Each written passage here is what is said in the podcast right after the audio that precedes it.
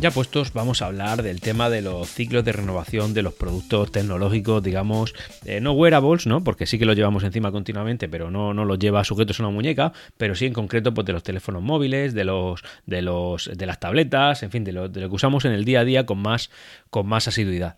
Y es que, eh, bueno, sabréis que, recientemente se han presentado los nuevos iPad, no lo han hecho mediante una keynote típica de, Apple, sino que lo han hecho mediante rueda de prensa, es decir, comunicándose a los medios con, las nuevas características.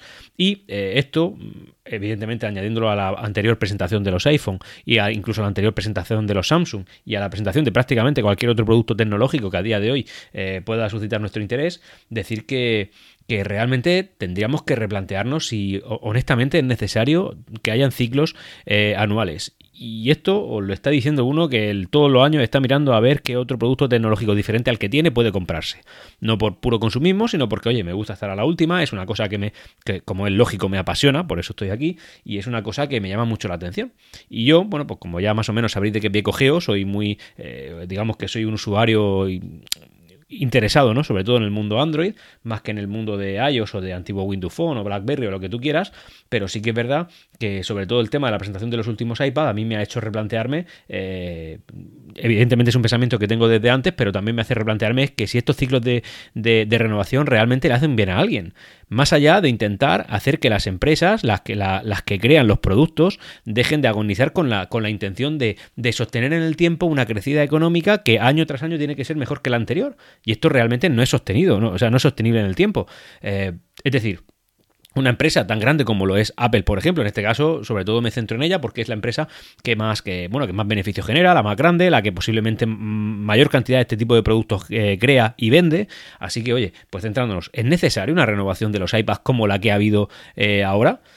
Incluso con algún fallo de diseño, en mi opinión, grave, grave, grave, como por ejemplo el nuevo iPad de educación que ha subido 200 euros y eh, resulta que es compatible con Apple Pencil, muy bien, oye, como debe de ser, pero con el Apple Pencil de primera generación al cual no le puedes proporcionar ni siquiera carga con el aparato en sí. Es decir, sabéis que el Apple Pencil de primera generación eh, se carga por Lightning, pero ese iPad nuevo de educación tiene USB tipo C. Por tanto, es compatible con un, con un lápiz que no es capaz de cargar.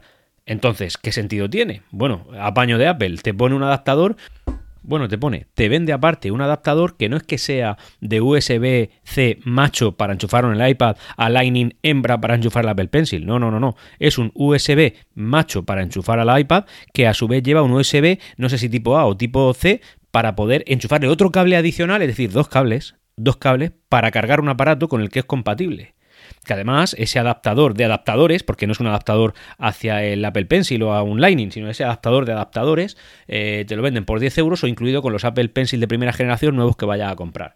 Hombre, esto si no es un fallo de diseño, ya me contarán ustedes, por ejemplo. Y entiendo que a lo mejor es pues eh, la, intención de intentar vender los Apple Pencil de primera generación que no se han conseguido vender, o, intentar diferenciar al iPad Air, que es muy parecido respecto a este otro. Pero claro, si le subes 200 euros y lo compatibilizas, ¿qué más te da ponerlo con el Apple Pencil de segunda generación y que se, y que se cargue con, carga magnética, que es como lo hacen? Es decir, eso no tuviera ocupado espacio, no tendrías que haber creado accesorios, y mucho menos un accesorio. Eh, medianamente ridículo, en mi opinión, que, eh, que necesita de otro accesorio más para cargar el Apple Pencil. No sé, es un poco, un poco sin sentido, ¿vale? Pero vamos, esto ya son críticas mías que quedan en mi cabeza y evidentemente solamente son opiniones personales. Pero bueno, eh, volviendo a lo anterior, eh, resulta que te ponen un, un, procesador en ese iPad en concreto de hace eh, dos o tres generaciones, del año 2018 o 19 creo que es. Claro, bueno, lo puedes entender, es el iPad barato entre comillas porque ya ronda los 600 euros el de 64 gigas. Pero bueno, quizá lo que quieren es forzarte un poquito a dar el salto al Pro. Vale, bien, pero es que te ves el Pro y ya está rondando los 1000 euros, el más barato.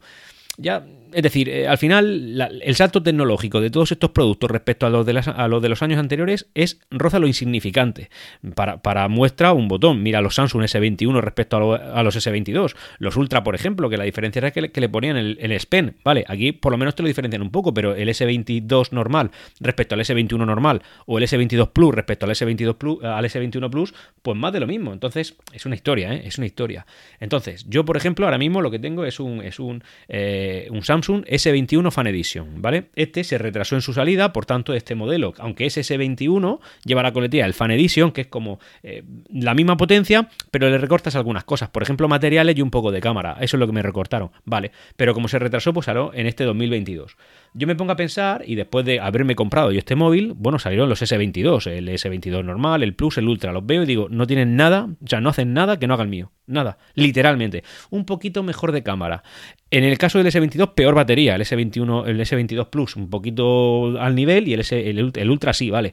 Pero bueno, es que los precios también son 1.300 euros. Eh, no sé, ¿realmente merece la pena unos ciclos de renovación para aparatos de 1.300? Yo recuerdo, y no voy a hacer aquí de abuelo cebolleta, pero esto es así, que cuando tú te gastabas 1.300, 1.500 o 2.000 euros en un aparato electrónico, esperabas que te durara que menos que 8 o 10 años.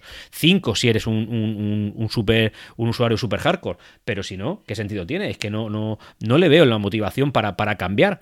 Ahora van a, presentar los S23. Pues yo, por ejemplo, eh, espero un cambio muy significativo, muy gordo, para ni siquiera plantearme cambiarlo, porque claro, ahora todos se amparan en la subida del IPC y el cambio euro-dólar, que eso sobre todo eh, lo están haciendo por las compañías de mayor tamaño, como lo puede ser Samsung, que aún no lo ha hecho, pero lo va a hacer seguro, como es Apple o como incluso Xiaomi también lo ha, venido a hacer, que esa es otra. Los de Xiaomi, aprovechando esta historia, eh, están fabricando teléfonos por 1.300 euros, 1.100 o 900 euros, que los ves, los miras así de reojo y dices, pero vamos a ver, ¿qué me motiva a mí a comprar un Xiaomi cuando puedo pasarme un Samsung o cuando puedo incluso tener un iPhone. Es decir, o sea, ¿qué motivación me está dando eh, Apple, eh, eh, Xiaomi?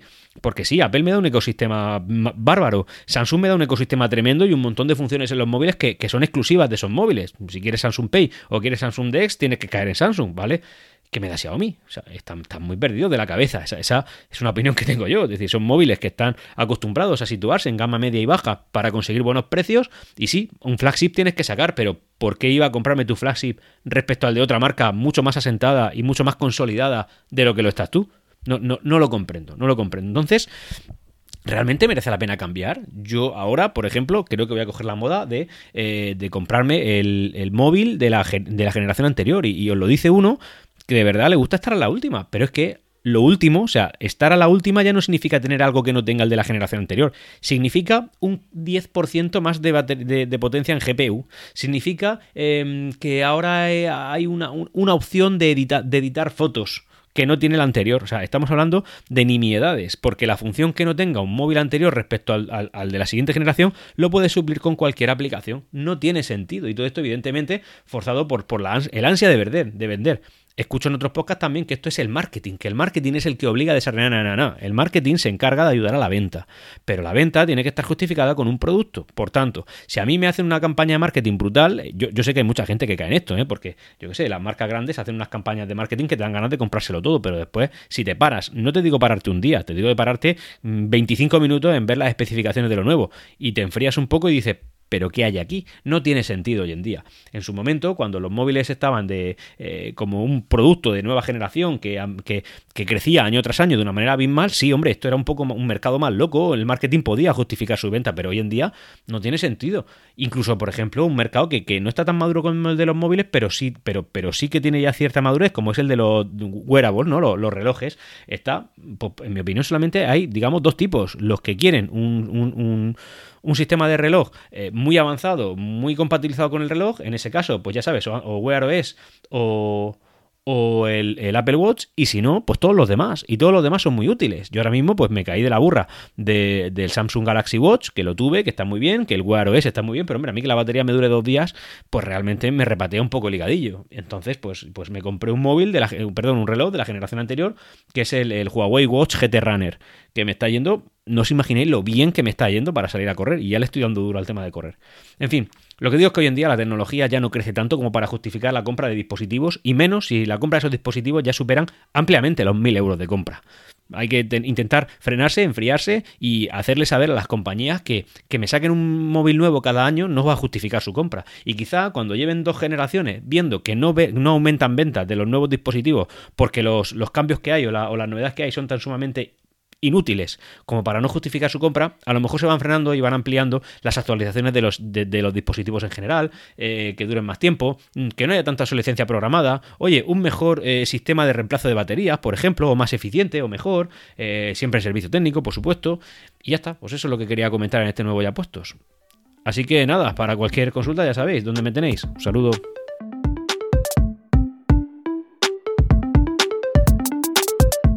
Y hasta aquí, ya puestos. Nos leemos en los canales de Discord de Ciencia o Ficción y en Twitter en Ya Puestos Pod. Hasta luego.